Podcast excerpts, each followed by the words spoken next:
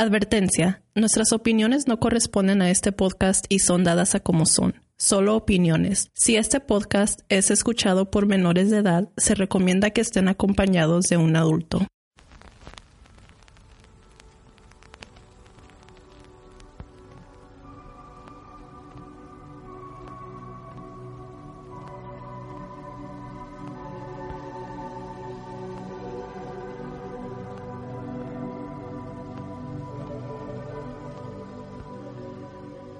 Desde que el hombre existe se ha enfrentado a hechos sobrenaturales que desafiaban la ley de la vida y la sensibilidad de nuestro conocimiento. Ahora que estamos en el siglo XXI, todavía suceden estos eventos y muchos siguen sin explicación. Bienvenidos a otro podcast de Entra la Oscuridad.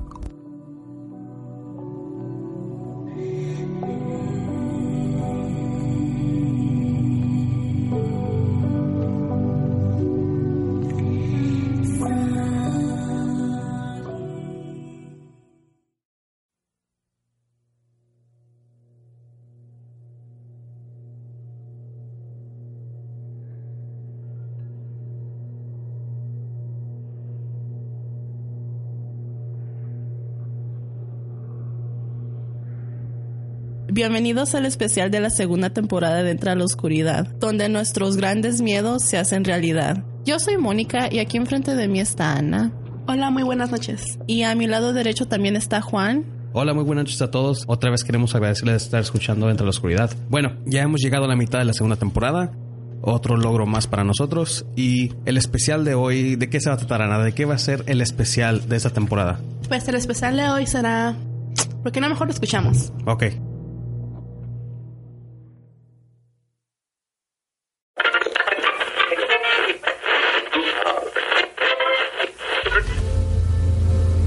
Existen muchas leyendas sobre mujeres fantasmas, pero una de las más temidas a nivel mundial es el fantasma de la Dama de Blanco. Se han reportado muchas veces avistamientos y encuentros con este aterrador fantasma alrededor del mundo, y quizás muy pronto tú podrías verla.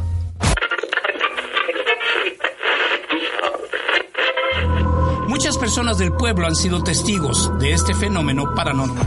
Es una, es una muchacha muy bonita, dice. Ok.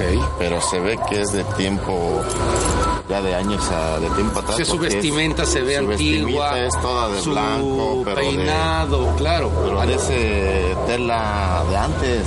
Sí. No de adita, pero de tela dama de blanco no hace sus apariciones muy a menudo, pero en esta ocasión lo hizo dos veces y en lugares diferentes.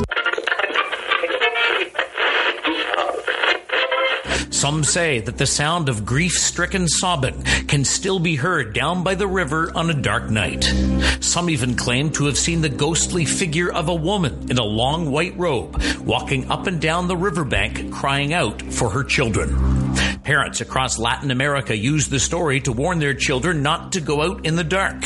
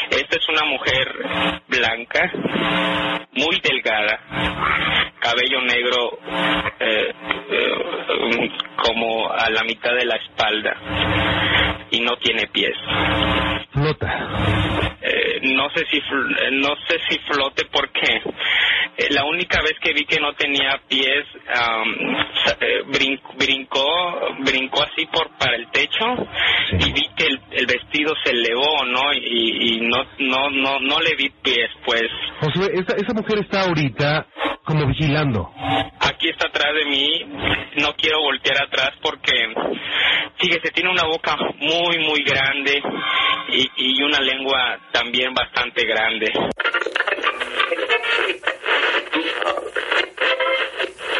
Íbamos llegando al río cuando vemos una mujer de blanco, completamente de blanco, que iba caminando por la orilla del río.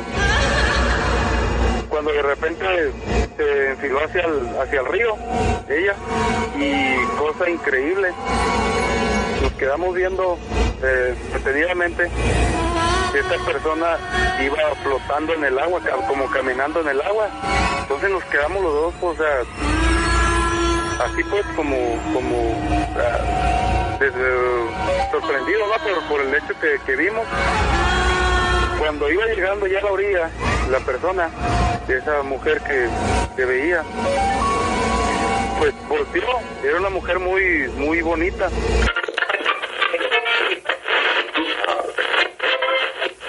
La Dama de Blanco es un personaje, Mónica, que está instalado en, casi te diría, todas las capitales del mundo. En Buenos Aires también. Es un ser fantasmal que se encuentra con hombres solos, solitarios, que caminan por las calles oscuras y que pueden llegar a tener un encuentro hasta carnal.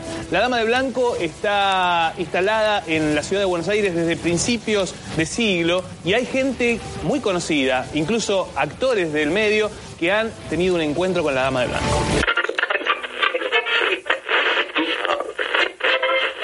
Cae la noche en el municipio de Campeche. Es la hora de que la hermosa mujer recorra las calles de esta ciudad. Los habitantes en la penumbra se preocupan porque no quieren encontrarse con la señora de blanco. La describen como una mujer muy hermosa, eh, peinándose siempre el cabello. El único defecto, vamos, son los pies que son pies de animales. Se trata de la Ishtabai, una mujer que con vida permanecía en el pecado, pero de buen corazón. Ella tenía una hermana que aparentaba las buenas costumbres, pero no tenía sentimientos. Al morir esta mujer juró buscar un buen corazón para regresar de las tinieblas.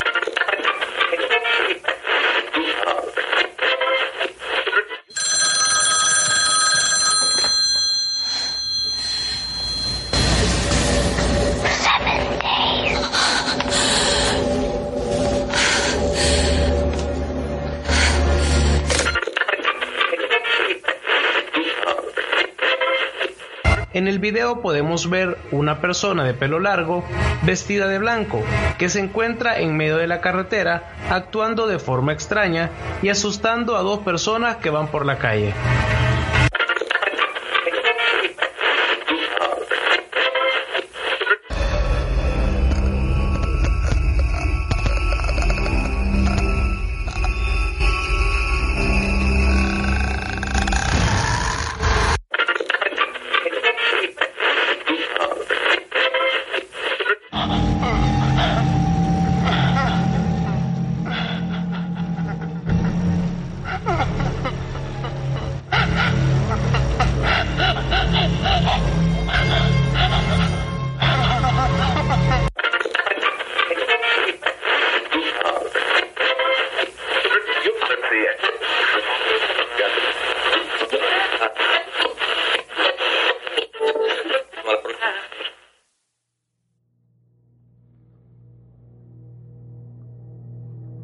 Así es, el especial de esa segunda temporada va a ser La Mujer de Blanco.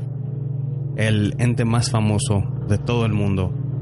El ente que de veras nos ha aterrorizado desde niños. Una imagen que siempre la hemos tenido plantada, la verdad no sé yo desde cuándo la, he- imaginado o he tenido a tal mujer en mi cabeza, pero desde que soy niño yo me acuerdo que siempre mis abuelos o mis papás me amenazaban con una tal mujer. Cualquier persona conoce a la tal mujer de blanco. La verdad no puedo pensar yo en un lugar donde de veras no la conozcan. Y no sé, ustedes qué piensan sobre este ente. Bueno, yo digo que es un ente muy común. Yo también me acuerdo que desde chiquita mis papás, mis abuelos me amenazaban con este ente, con la, con la llorona, que me iba a salir, que me iba a llevar. Y no sé, tú, Ana, sí, también lo mismo. A mí nunca me amenazaron con la llorona. Nunca me dijeron que me iba a salir la mujer de blanco ni nada de eso.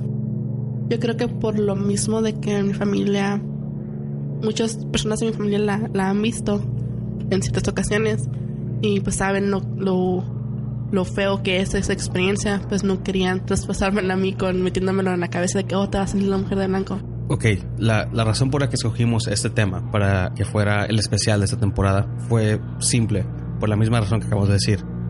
Es un fantasma, un ente común alrededor de todo el mundo. Y el por qué es una pregunta que creo que va a estar para siempre. Algo que nosotros, bueno, algo que yo no pude encontrar respuesta al por qué. Y eso que me metí tanto en el tema que aún así no puedo encontrar una respuesta. De- desde el momento de, de, de por qué es un ente así, si es maligno, si es alguien bueno, si está todavía en, en- en el estado de purgatorio porque no puede este, descansar en paz, por qué está vestida de blanco, por qué Japón, ah, Brasil, Europa, es aquí en Estados Unidos, en México, por qué se mira igual. Entonces, fue un tema que entre todos lo votamos y dijimos que que era fuera, iba a ser un tema muy importante. Y para empezarlo, les voy a decir que en el, en el clip que les acabamos de poner, no sé si se dieron cuenta ustedes de que muchos noticieros la han reportado también. Y no nada más son noticieros de México, casi es de todo, todo noticiero de habla hispana, pero también agregué yo clips de la película de The Ring, clips de la película de The Grudge y un clip de un videojuego que salió nada más en demo que se llamaba PT, que iba que era el demo de Silent Hill, que lo estaba haciendo Guillermo del Toro. Un juego muy buen diseñado, donde el antagonista era una mujer de blanco. O sea que esta persona no nada más es famosa en, en la mente de todo mundo, sino que también en Hollywood la ocupan, en videojuegos. Creo que es el ente más famoso. Algo chistoso que me encontré fue de que aquí en Estados Unidos, en Nueva York, está la leyenda de The White Lady of Acre, que es una mujer de blanco en la que nomás se ve de noche, o sea, obvio, como siempre, en las carreteras, pero ella se aparece en un panteón muy famoso en, en Nueva York, que ahí fue donde, donde falleció ella en un accidente de automóvil. Ahora, mi pregunta es, si esta mujer falleció o supuestamente falleció en un accidente de automóvil, ¿de veras tenía puesto esa vestidura de blanco? Bueno, y si no la tenía, entonces ¿por qué a la famosa mujer de, de la carretera de México, que también se aparece, tiene también vestidura de blanco? Esa es una pregunta que no le, no le encontré yo respuesta, que fue el- lo obvio, la vestidura, al por qué. No sé si ustedes encontraron algo sobre eso o... Pues según lo que yo estuve investigando, muchos espíritus cuando se aparecen siempre toman la, la ropa de, lo que ellos más se acuerdan. Como una, tal vez una prenda que, que haya significado mucho para ellos, o tal vez la última prenda que vistió, o algo que tengan en su imaginación, algo que, que realmente les gusta, con eso se manifiestan. También cuando me puse a investigar lo de Japón, en Japón se aparece con un vestido blanco, pero en realidad no es un vestido, es, es un kimono. Es con lo que lo hacen todo lo que la celebración fúnebre. Ah, el kimono no es lo que tienen vestido las... Las sí. geishas. Ah, ¿de Sí, ese es? ajá. Ok. Es un kimono tradicional pues para que los entierran y todo eso. Oh, ¿los entierran ya de blanco a las mujeres? Sí. Ok. Y también a los hombres, no nada más a las mujeres. Oh, wow. Y ya ves que los hombres también en Japón, o sea, por lo menos se acostumbraba que, como los samuráis y todo eso, Ah. era, era un honor tener el cabello largo. Y una vez que les cortaban el cabello, era como que perdieron el honor. Ajá. Por eso muchos fantasmas tienen cabello largo. Yo imagino que no necesariamente eran, son mujeres todas, sino que tal vez eran hombres también con el cabello largo y con el kimono blanco. No, no sabía, la verdad no sabía de eso. Y lo que también estuve viendo era de que, por lo menos en Japón, y yo me imagino que también en muchas partes del mundo es, es lo mismo, es el mismo caso, de que ellos se siguen apareciendo porque tienen algo pendiente, ya sea por una venganza, ya sea por que murieron en un accidente muy violento, o que tengan algo pendiente como, como que dejaron a familia, hijos, o un amor, o algo así, algo que los mantenga en este mundo. Claro, pues como la famosa llorona, ¿no? Que es lo que tiene el pendiente son lo de sus hijos. Sí. Entonces, cuando ellos mueren y les hacen su, su funeral como debe de ser, como son las costumbres de allá, que lo dicen en el kimono blanco, se hacen todo como debe de ser, ellos están como en un tipo de purgatorio, que están esperando que se concluya el- todo lo que es el funeral, para cuando ya cuando se cumpla, ellos ya puedan pasar a mejor vida. Pero si no lo hacen como debe de ser, Se quedan ellos quedan ahí. ahí, quedan Ah, atrapados. Sí, claro, es como aquí en Estados Unidos, en Bedford, Virginia, también está la mujer de blanco, o le dicen ellos la White Lady of Avenel, que se llama La Mujer de Blanco de Avenel.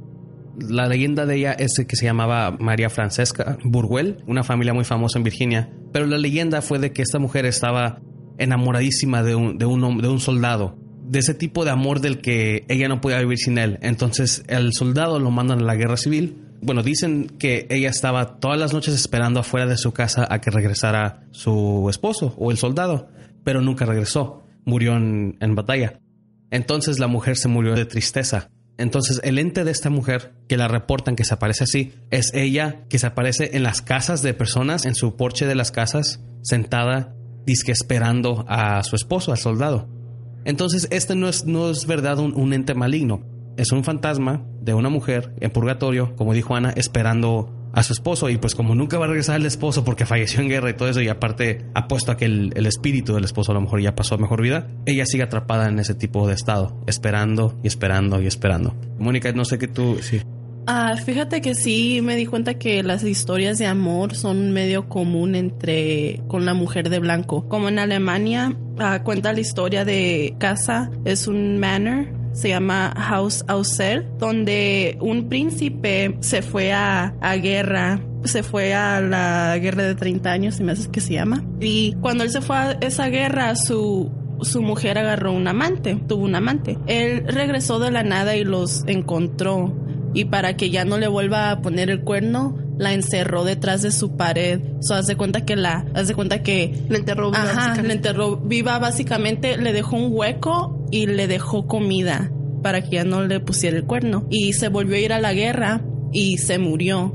Y como pues dejó a la mujer ahí básicamente enterrada en viva, en vida digo, y um, se le acabó la comida, se le acabó el agua y la mujer terminó muriéndose. Y dice que se la pasa vagando por la casa y también trataron de remodelarla y dice que cuando derrumbaron la pared en la que ella estaba, el trabajador que estaba arreglando la casa, cuando empezó a arreglar el techo, se cayó y se quebró la espalda y terminó por morirse.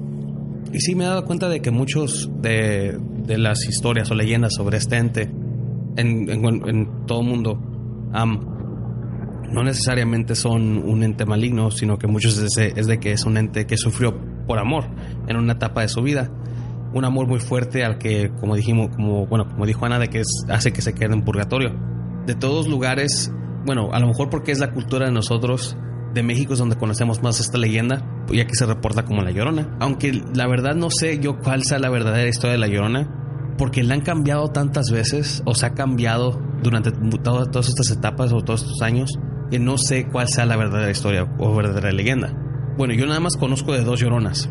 La original, la que fue la que mató a sus hijos, y su alma está en pena después de, de haberlos matado. Si se mató ella también en el, en el río, no sé. La segunda es la leyenda de la Malinche. La Malinche también es conocida como la Llorona, pero ella es más sobre una historia de amor, por la cual su espíritu todavía vaga. No se sabe el propósito de este ente en específico. En México también está el famoso fantasma de la curva, que por supuesto es una mujer, a mujer de blanco que se aparece cuando cuando estás tú manejando, creo que se le aparece a los taxistas más, no sé qué, qué ruta es o qué calle, pero es, es esas mujeres de las que está de blanco y, está y quiere parar a un taxista y la leyenda es de que si tú sigues manejando y no la subes, cuando ya te das cuenta en el, espejo retrovisor, puedes ver que ella está sentada en el asiento de atrás. Ahora, si la subes y aceptas a llevarla a donde tiene que ir, cuando tú te das cuenta y volteas, ella no está. Ahora, el propósito de este ente, no encontré yo información que sea sólida al por qué y por qué se aparece ella y por qué tortura o no tortura sino que tormenta a, taxistas. Y fíjate que en el Reino Unido también tienen son muy populares esas leyendas las de las de la curva, la mujer de la curva. Hay una leyenda que se trata sobre una mujer que salta del Portchester Castle en el Reino Unido mientras cargando un hijo que no quería, según. Y dice otra leyenda que esa mujer se mató en un accidente automóvil en 1983 y que vagabunda por la calle en la que murió. Y cuando se le acerca gente en coche, se le aparece sangre en la cara, llora y grita apuntando al lugar en donde murió. dice según la leyenda que el carro en el que se aparezca su alma terminará chocando, matando a todos en el vehículo. Bueno, este es de Reino Unido y también un motociclista sacó su, su historia de que recogió a una mujer en la calle y que ya cuando iba a, a millas, como unas tres millas, se volteó y no había nadie atrás de él. Él la subió a su moto y de repente pues estaba manejando y se volteó y ya no había nadie. Y en ese momento en el que se dio cuenta de que no estaba la mujer ya, fue testigo de un choque donde se mataron. Ahora, en cultura popular, no sé si ustedes han visto el programa de Supernatural o Sobrenatural, se llama. ¿No se acuerdan la primera temporada cuando sale? Cuando hacen un episodio sobre la mujer de blanco. yo nomás he visto la primera y la segunda temporada. La primera temporada me gustó mucho porque cada episodio tenía que, tenía que ser con una leyenda urbana. Y no me acuerdo en, qué episodio fue que hicieron sobre la mujer de blanco que se llamaba Constance Welch. Y el esposo de ella, su historia de, esa mujer es de que su esposo era muy infiel. Y eso hace a que la mujer se vuelva loca y que mata a sus hijos. Algo parecido como la llorona. Pero lo que hace esta mujer es de que se le aparece a los hombres y los hace a que la lleven a su casa, o sea, que le den un, un ride y ella los acaba matando después. Pero ella como fantasma, su, bueno, como un fantasma llena de venganza, lo que hace es de que ella les tira el rollo a los hombres, a los que van manejando, y si ellos le responden y están siendo ellos infieles a sus parejas, entonces ella los mata.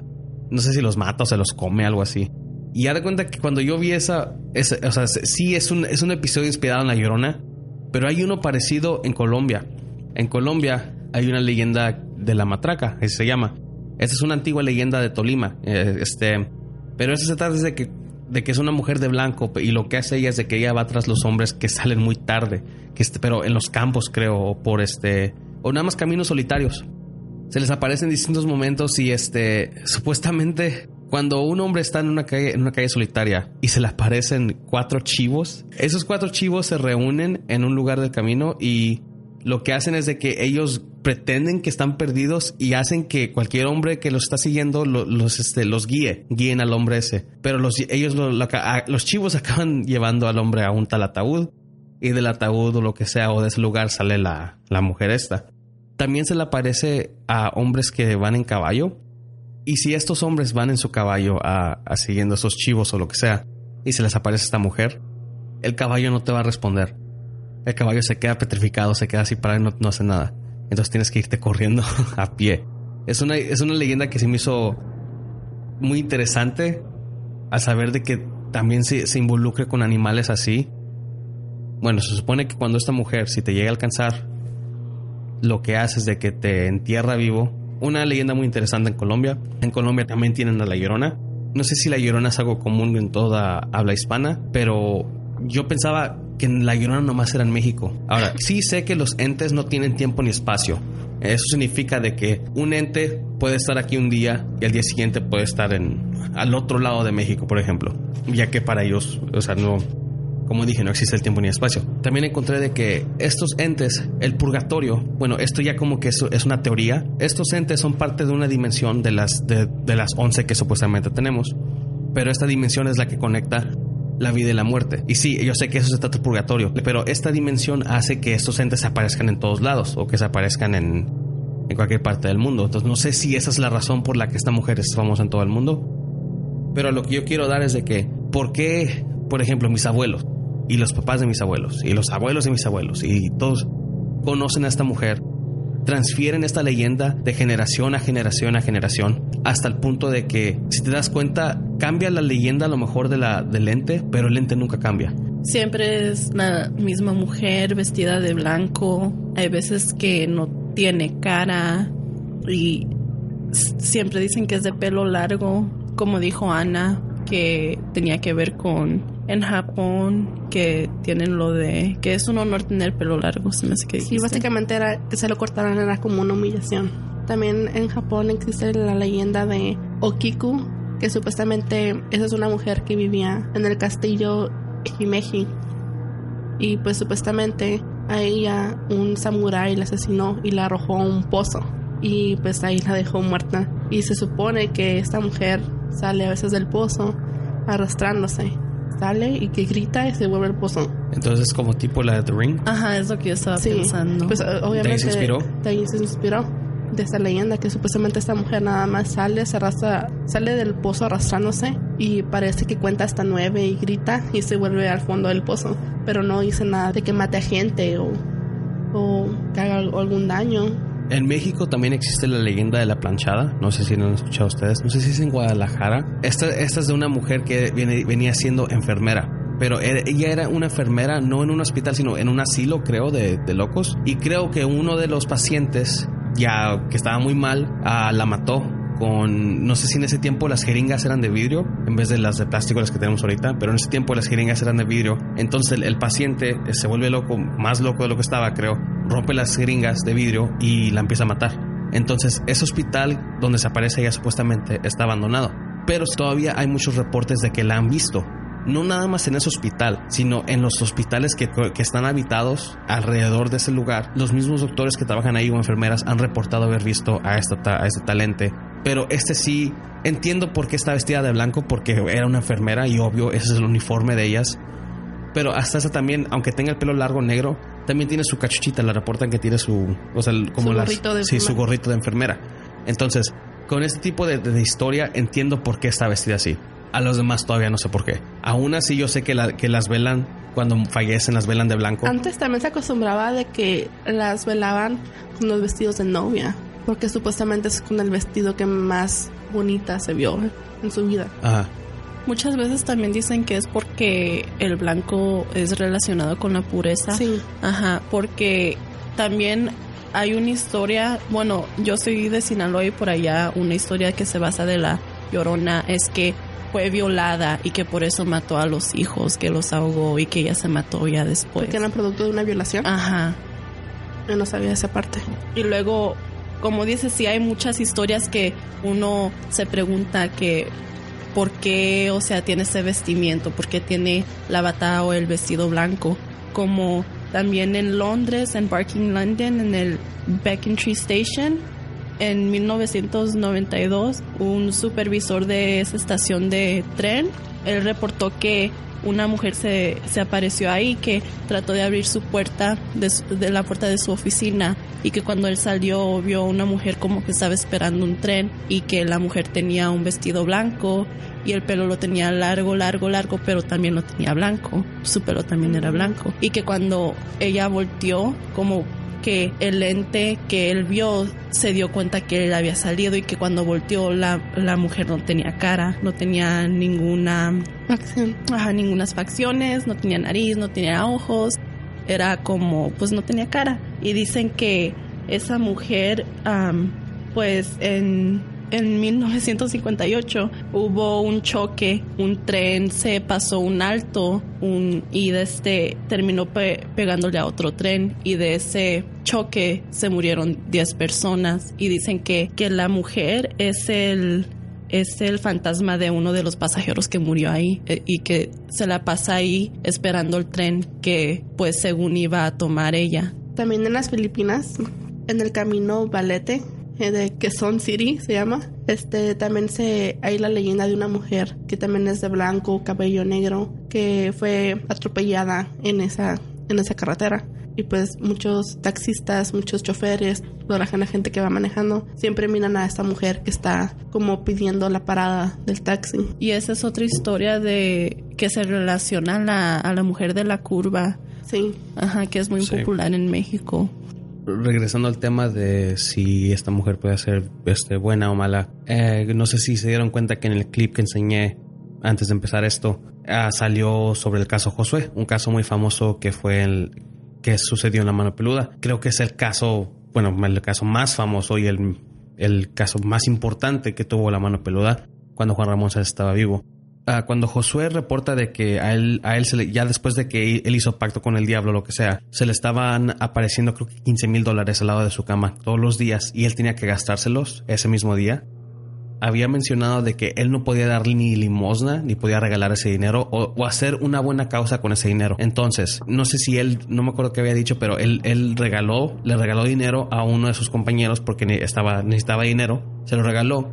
Y cuando él regresa a su casa, dice que una mujer de blanco lo estaba esperando y en cuanto, cuan- en cuanto él entró a su casa, ella lo empezó a golpear. No sé si escucharon cómo él describió a la mujer, pero una mujer de blanco tenía su pelo largo, negro, pálida, no tenía pies y tenía una lengua y una boca muy grande. Pero esto era, era un demonio, claro, al que lo estaba agrediendo y, este, y golpeando por, por regalar dinero, por una buena causa. Entonces, ¿Ustedes creen que, bueno, no, no voy a decir el diablo, sino que, sino que los demonios este, tienen que, ven que el- los demonios también tienen, tienen su, su propio este, jerarquía o sus rangos también? Entonces, ellos, bueno, ¿ustedes qué piensan sobre eso? De que a lo mejor ellos tienen a una tal mujer de blanco que la ocupan para ese tipo Pues de cosas. creo que el mismo Josué, cuando al principio del relato, él dijo que cuando estaba orando a la Biblia satánica, para poder invocar al, al mero mero demonio, al, al sat- Satanás o Lucifer, este, él dijo que los demonios que se le aparecían le decían que no podían, prácticamente le estaban diciendo que no se le podían pasar al demonio, al, al mero mero, pero que iban como en niveles. Cada vez que Sí, sí, sí. cada vez que hacía una oración o, o que se concentraba realmente y poco a poco y, y tal vez sí este la mujer que describe José sí a lo que contó nada como que era un demonio que, Sí. que como Josué no porque cuando se le apareció fue cuando le prestó dinero a un compañero del trabajo Sí, le regaló dinero. le a- regaló porque se parece ser que este compañero ocupaba Sí. dinero y él pues de buena onda se lo regaló pero cuando regresó a su casa pues se encontró con este ente Y era como una forma de castigo. sí era una forma de castigo Encontré un artículo donde era una página donde hablan de la demonología y ellos también reportan o saben de esta mujer de blanco. Hay un método que ellos usan a que, bueno, ellos aún así a la mujer de blanco no la tienen como un ser peligroso, la tienen como solo un ser que, que espanta, pero no causa daño y no molesta a nadie. Cuando se aparece o lo que sea es porque, ok, si, si se te apareció a ti, entonces tú tienes la suerte de que esta vez se te apareció y no es la no, no se te apareció con, con un propósito, sino que da cuenta que nomás está vagando. de pura casualidad Ajá, de pura casualidad. Pero ellos sí mencionan de que no se sabe muy bien si de veras tiene buenos o malos propósitos hacia los vivos. Pero está mejor asegurar a que después arrepentirse cuando te encuentres con ese espíritu. Entonces ellos tienen un tipo de exorcismo solo para cuando te encuentres con este ente y no te dejan paz. Pero como se ha dicho, se ha dicho antes, no le puedes causar daño tú a este ente, ni físico ni lo que sea. Pero ellos, o sea, tienen una sección, pero, o sea, tienen, ellos también tienen su, su método de defensa contra este ente. No sé si ustedes encontraron algo sobre esto. ¿Por qué es de que cuando también se aparecen los espíritus de niñas, tienen la misma vestidura, pero nada más que, pues, obvio, es una estatura chica. O sea, es una niña. ¿Pero Pues- por qué? Yo digo que con esto sí tiene que ver la lo que estaba diciendo hace rato de que lo blanco tiene que ver con la pureza, porque hay que acordarnos que los niños a una cierta edad, con, no me no sé en qué episodio era que hablamos sobre los niños, ¿te acuerdas, Juan? Que a una cierta edad creo que del- desde que nacen hasta los seis Ajá, años son los seis años es cuando en ese tiempo ellos son inocentes, no tienen am, novedad de maldad, según, y a lo mejor eso tiene que ver algo con que sean niños, porque como nosotros sabemos, am, los niños pues de cierta edad a cierta edad son inocentes. Yo digo que se supone que para que los niños pudieran llegar al cielo tenían que haberlos bautizado. Sí, sí tienen no, que haber no bautizados. necesariamente Pero cuando- eso, eso me regresa de, a- eso regresa de que creo que si son de seis años a- adelante, sí. aún así se, se les garantiza el cielo porque, o sea, no es culpa de ellos. pero si no están bautizados, entonces porque se acostumbra que se bauticen tan temprana Y eso, edad? y eso es algo muy estúpido porque sí, en la Biblia dice de que si, si, si no bautizas a tu, a, a tu hijo después de los seis, no sé si son seis años, pero si, si no lo bautizas y ellos llegan a, a fallecer, se, hay una posibilidad de que se vayan al infierno por esa misma razón, por no ser bautizados. Ahora, esto le da la ventaja a demonios a que se puedan disfrazar de niños para sus malas intenciones. Que viene siendo ya sea espantarse o de veras torturarte, no físicamente, sino psicológicamente. Pues la verdad no sé, no, no, tampoco no pongo otra razón de por qué también hay entes de niñas con, con, vestiduras similares que también hacen lo mismo. O sea, no sé si se acuerdan ustedes del, del video del fantasma de Facundo, así lo pueden encontrar en YouTube. Pero esa niña se miraba como de unos 13, 12 años más o menos. Pero, pero aún así tú le puedes, a, esa silueta o a, esa, o, a esa, o ese ente le puedes tú dar la figura del, de su vestidura. Y tenía un vestido, de, un vestido blanco. Y estaba en un cementerio. Eso me trae de que los, los entes de, de, en los cementerios también muchas veces tienen que ver con niños. No necesariamente son niñas vestidas de blanco, pero también o sea, los que sea. Yo pienso que los niños cuando salen como las niñas o niños, salen con vestido blanco es más bien con el vestido que los bautizaron o de la primera comunión. Porque también a los niños, no sé si todavía, pero por lo menos antes también se les ponía un tipo de vestido a los niños. lo he visto que lo hacen, pero cuando están bien chiquitos, cuando todavía están, cuando todavía los tienen en, brazos, sí. Les ponen un vestidito así. Yo pienso que será algo similar como a las mujeres que les, sintieran con el vestido de novia, que los niños también lo sintieran con el vestido de bautizo. No, también hay que acordarnos que en varios morgues visten a los cuerpos con batas blancas y los tienen así. Pero eso solo cuando los maquillan, ¿no? Porque ya después cuando los entierran ya tienen este vestidura diferente. Tienen el vestido de lo que, le quiera poner, con lo que lo quiera enterrar, la familia. Sí, pero es raro de que la familia escoja algo blanco, porque el último velorio que fui era una mujer y no, no, ella no estaba de blanco, o sea, la familia escogió algo diferente pero no fue, no fue de blanco. Entonces no sé si, si. Y luego también porque si pensamos la mujer de blanco lleva años y hace años, en los años antiguos, así enterraban a la gente con una bata blanca. Y yo, yo he leído que sí, que, que es relacionado con, bueno, hace tiempo, porque la mujer de blanco es obviamente un tema muy viejo de que, como estaba diciendo Juan, nuestros abuelos, nuestros bisabuelos, este, todos ellos han oído de este ente. Pues sí, la mujer blanca es, es muy común, pero también al igual también se aparecen otros tipos de entes con otro vestimento. No todo el tiempo, el 100% de las veces es una mujer de blanco. También yo he escuchado de hombres que como que relató María en el segundo episodio de Entre la Oscuridad, de que miró por la ventana a un hombre vestido como en, de los años que dijo, de los años 50 más o menos, Sí. Este, y ella describió, describió también cómo se veía, cómo se miraba. Y también en Japón existe la leyenda de una niña de rojo, que no es de blanco, es una niña que se aparece también en las calles, que nada más como que, como que te está observando nada más desde una banqueta o, o atrás de un carro. Incluso creo que en internet puedes encontrar un video. O también en el primer episodio donde habla Rocío que se me hace que estaba hablando de que el ente, no sé si dijo que tenía una bata blanca, pero sí, ajá, tenía una bata blanca y en ente blanca y azul clarita. Ajá, azul clarito es lo que lo que yo me acuerdo que ella dijo. En esa ocasión, pues era diferente. También el, lente que miró Beto en el episodio 14. Él no, no recuerdo si especificó qué color era, pero yo recuerdo cuando en esos en esa época cuando estaba pasando que él decía que tenía como un aura este azul y supuestamente lo que comentaban mis tíos era de que depende del tipo de ente es el aura que con que uno los mira. Creo que el azul era algo más amistoso y creo que había también colores como violeta, amarillo, negro y depende del aura era la intención del, del ente. Entonces también mi opinión es de que no es de que esté vestida de blanco, a lo mejor es que tiene un aura blanco y que parece que como que tiene un vestido. También puede ser.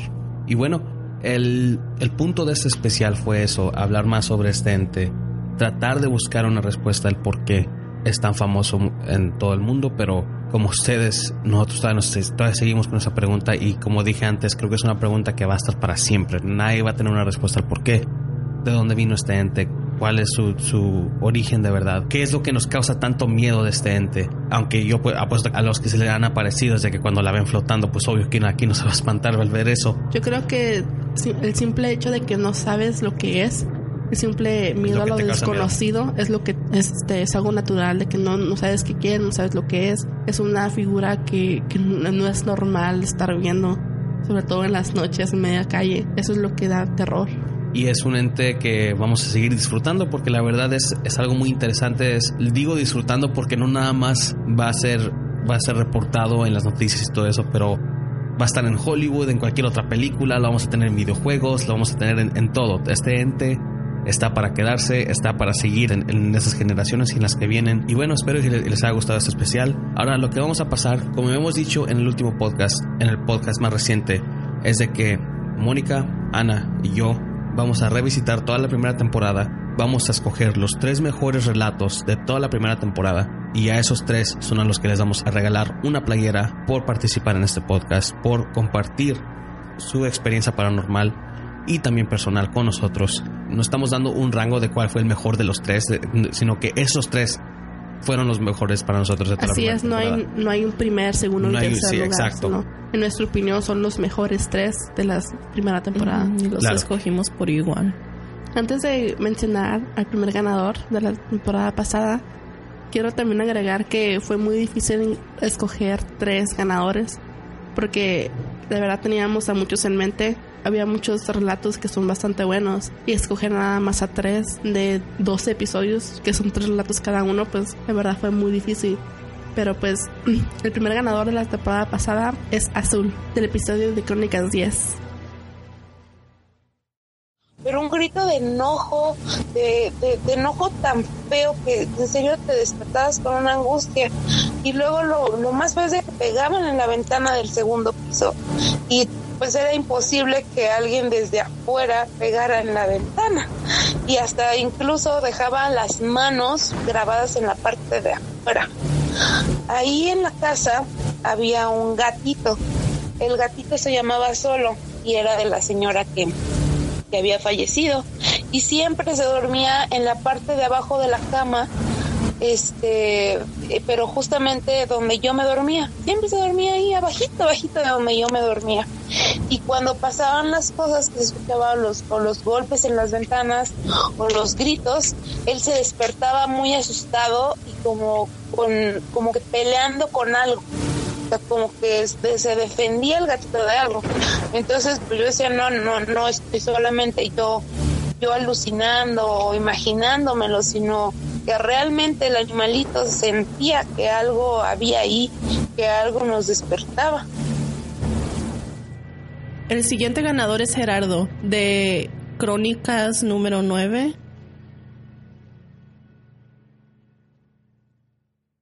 Y ahí me quedé con insomnio.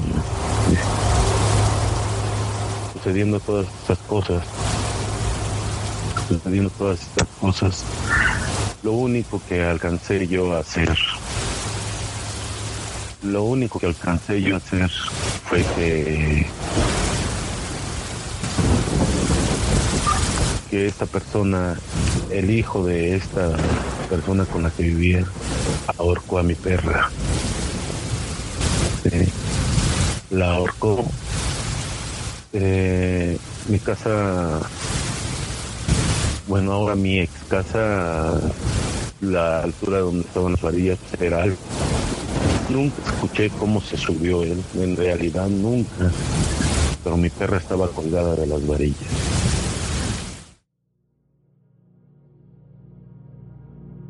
Y el tercer ganador es Ramón, que participó en el episodio de Crónicas número 10.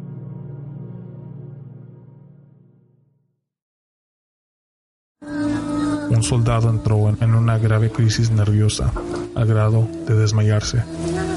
Enseguida lo atendió el médico militar y todos seguíamos impactados por lo que acabábamos de escuchar. Seguimos haciendo nuestra labor y cuando di la orden de reordenar el convoy de patrullas a mi cargo, nos retiramos. Avanzamos un kilómetro más o menos y volvimos a escuchar el mismo grito macabro de una mujer, como si la estuviesen matando. Un amigo comenzó a rezar y en ese momento vimos a una mujer subir al puente con una bata blanca, como del estado prenatal, que cruzaba la carretera pero flotando, con una horrible cara y un aspecto inexplicable. nos miraba fijamente y gritaba aún más fuerte mientras cruzaba el carril contrario. Esos tres son los que nosotros votamos como los mejores relatos de la primera temporada.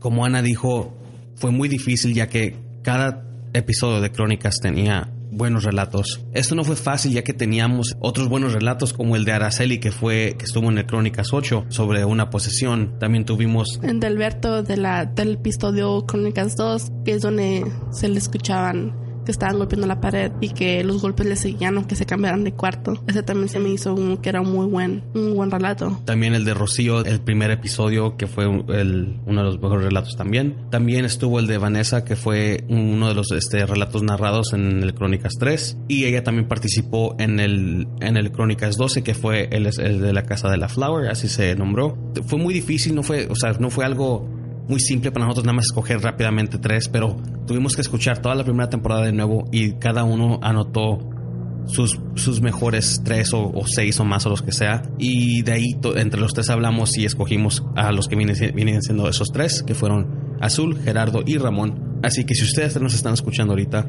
pueden esperar un mensaje de nosotros o un correo electrónico para preguntarles por sus datos y para poder mandarles su playera oficial de Entre la Oscuridad. Y ya para acabar esta noche también queremos nombrar los saludos que tenemos en Facebook, Twitter y Instagram. Y Ana, ¿qué tenemos en Facebook? Para Facebook tenemos a Jessy Valenzuela, Brenda Nayeli Galloso Trejo, Carolina Calderón, Abigail Beltrán, Luis Campos RM y Matt Roque, Eric el Vikingo Moreno. Y uno especial para Sony Toria. Y desde Instagram, saludos para Omar Bello, Eduardo Nevares, Ryan Jennings, Ryan's Will y Giorgio Minguzzi. Y de Twitter queremos mandar saludos a Alejandro VH, al programa de terror y nada más, que es un podcast que a lo mejor pronto lo vamos a introducir. También a José Murillo Walker y a Itzel Durán. También queremos mandarle saludos cordiales a Filo Sandoval por mandarnos mensaje en Facebook y por estar siguiendo al podcast. También uno para Cristina Ballesteros, que todo el tiempo está al pendiente del podcast. Y bueno, con eso concluimos el especial de esta segunda temporada. Un especial que me gustó bastante y también esperamos a que a ustedes les gustaron.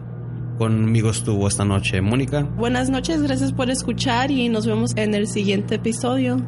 Y también con nosotros estuvo Ana. Que tengan buena noche, ojalá que puedan dormir y si les gustó el podcast, pues compártanlo con sus amigos. Y también estuvo el servidor Juan Sosa y que tengan muy buenas noches.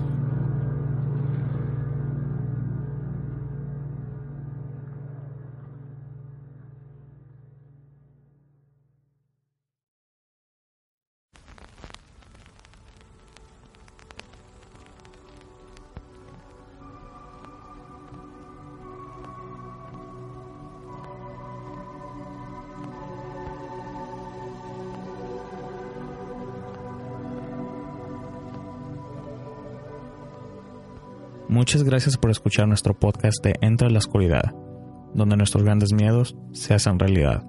Recuerden compartir nuestras emisiones en sus redes sociales y agregarnos en facebook.com diagonal ELO podcast. También nos pueden agregar en Twitter e Instagram bajo arroba ELO-podcast. Si les gustaría ser Patreon de este podcast, pueden aportar a este proyecto bajo patreon.com diagonal ELO podcast. Cualquier cantidad es bien recibida y agradecida. Si les gustaría participar en una emisión de este podcast o mandar sus relatos escritos o grabados, pueden mandarnos un correo electrónico a entraloscuridad.gmail.com. Pueden escucharnos en ebooks, SoundCloud, YouTube, iTunes y en la página oficial de entraloscuridad.com. Nos ayudaría bastante si escucharan este podcast en la página oficial, ya que ahí está la mejor calidad de audio posible y también nos pueden conocer más a fondo. Queremos agradecer a nuestros patrones Rocío, Ana y Rafael. Gracias a ustedes, este proyecto está progresando. De parte de Ana, Mónica, Víctor y su servidor, tengan una muy buena noche.